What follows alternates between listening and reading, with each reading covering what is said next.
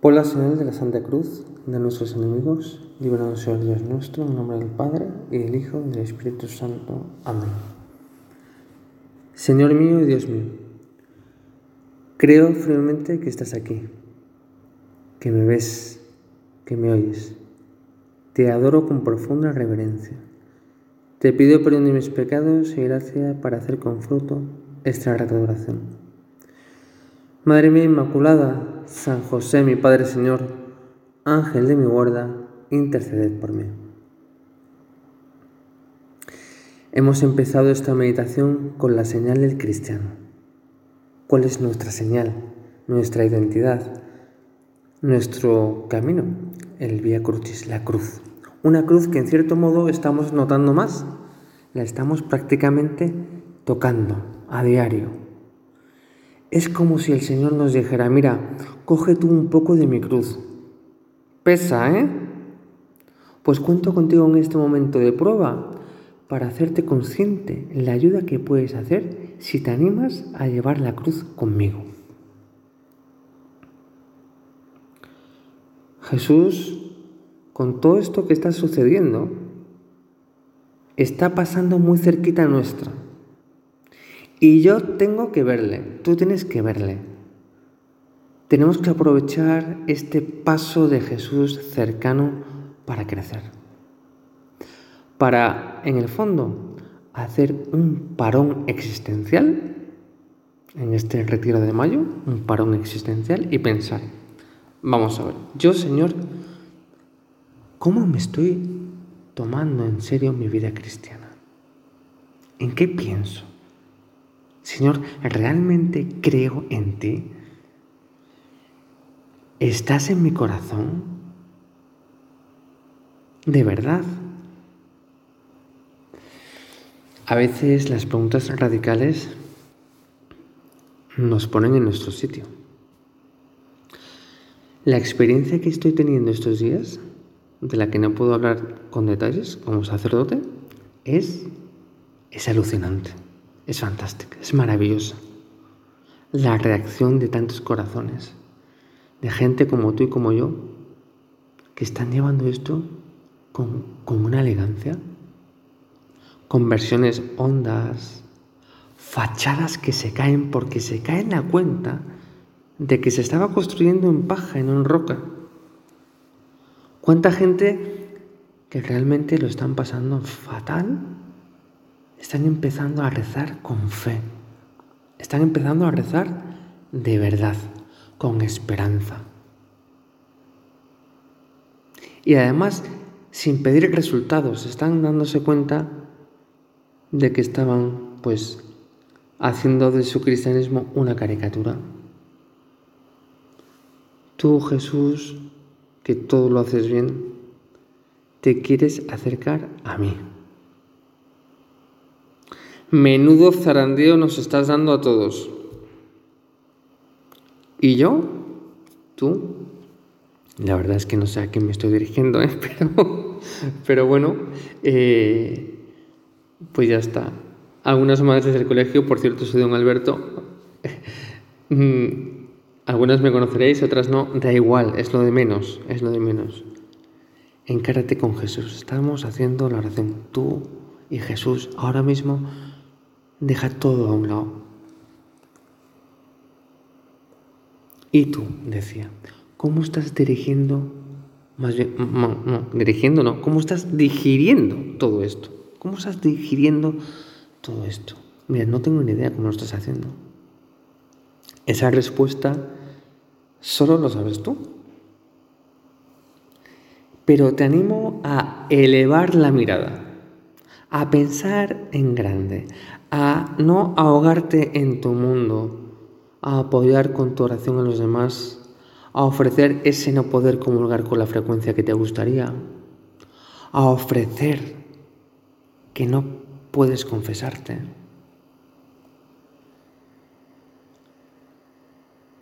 Es el momento de la fe, una fe que allana el terreno a la esperanza. Esos actos de contrición que con verdadero dolor nos borran los pecados. La iglesia sí lo ha establecido. La iglesia es madre y nos da las herramientas. Bueno, es que no hay cura, es que no hay iglesia, es que las iglesias están cerradas. Mira, un acto de contrición bien hecho te borra los pecados. Después, cuando tengas oportunidad, pues ya harás una confesión delante de un sacerdote. Ahora, actos de contrición, actos de compunción, pedir dolor, que nos duelan las cosas. Esa comunión espiritual que con un corazón amante y deseoso de Dios es una verdadera comunión, que no es sacramental, pero es espiritual. Una comunión espiritual bien hecha es abrir las puertas de tu corazón para que Jesús entre en tu corazón y no solamente entre, sino que reine Esos rosarios generosos en este mes de mayo, con el que estás enviando fuerza por la comunión de los santos a tanta gente desalentada, desesperada con la situación. Vamos a tirar para arriba. Es que no nos cabe otra. La iglesia te necesita ahora más que nunca y te necesita firme. No te quiere, no te necesita la iglesia quejosa. No, no, no, no. Las quejas ahora apártalas. Qué fácil es decir esto, ¿eh? Yo me lo digo a mí mismo también, que sepas. Deja las quejas a un lado. La firmeza. La iglesia te necesita ahora firme. El mundo necesita tu alegría y tu sonrisa. Que no es fácil, eh, eso es así, eso lo sabemos. No te estoy pidiendo algo fácil. Pero que puedes transformar el mundo, transformar el mundo por la comunión de los santos. Pues esa potencia que podemos, los cristianos, de transformar el mundo, es un acto de fe. Que te sugiero además que hagas todos los días. Tirarás para arriba si estás unida a esa cruz de la que hablábamos al principio. La cruz en la frente, cruz en la razón, para tener en nuestro, en nuestro entendimiento, en nuestra razón, en nuestras ideas, en nuestros pensamientos, que esté Jesús. La cruz en el corazón, en el pecho cruz en nuestra vida. Es nuestra identidad. Somos cristianos. Y Cristo está en la cruz. Y es la hora de llevar nuestras cruces con elegancia, con aplomo, con temple. Llevar la cruz es llevar a Cristo. Estás llevando a Cristo sacando adelante a tu familia. Estás llevando a Cristo con tu sonrisa. Y si alguna vez no te sale, no te preocupes. Enciérrate en tu cuarto un minuto y pídele al Señor que te cambie la cara. Porque tus hijas, porque tus amigas, porque tu marido, porque el mundo necesita tu sonrisa. Estás llevando a Cristo con tu vida. Eso es ser cristianos. Y vamos a dejar nuestras cosillas a un lado, que son importantes, sí, nuestras cosillas son importantes, pero ahora el mundo distinguimos entre lo importante y lo urgente. Y lo verdaderamente importante, porque la importancia subjetiva nuestra y la importancia objetiva del mundo. Que si el futuro, el futuro el futuro está en la providencia de Dios. Qué bueno ahora hacer actos de abandono. Señor, mira, yo qué sé lo que va a pasar, yo qué sé. Tú eres el rey de la historia, tú eres el Señor del mundo, tú eres el centro de la historia, con lo cual tú sabrás. El pasado, mira, el pasado ya está en la misericordia de Dios. Con una confesión, si tuviste esa oportunidad, o con un acto de contrición bien hecho en la misericordia de Dios. ¿Dónde mejor tu pasado? Pero ni pasado, ni futuro. El tiempo de Dios es el presente, que es el tiempo del amor. Esto puede sonar un poco cursi, el tiempo del amor.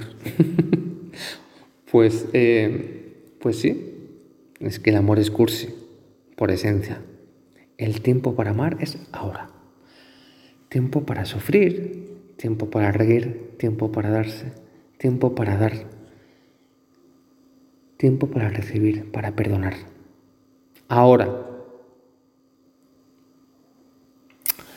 Que no nos pueda el desaliento. Que no nos pueda el desaliento. Ese diablo que está enfurecido no puede vivir de otra manera el diablo. Y se enfurece más todavía cuando te ve sonriente, cuando te ves luchando, cuando te ve pues haciendo actos de fe, actos de amor. Un acto de amor puede cambiar el universo entero. Y decía San José María, decía San José María, nunca te desalientes, porque el Señor está siempre dispuesto a darte la gracia necesaria para esa nueva conversión que necesitas, para esa ascensión en el terreno sobrenatural. Hablábamos de eso, de tirar para arriba, esa ascensión en el terreno sobrenatural. El Señor está siempre dispuesto a darte la gracia necesaria, con o sin sacramentos.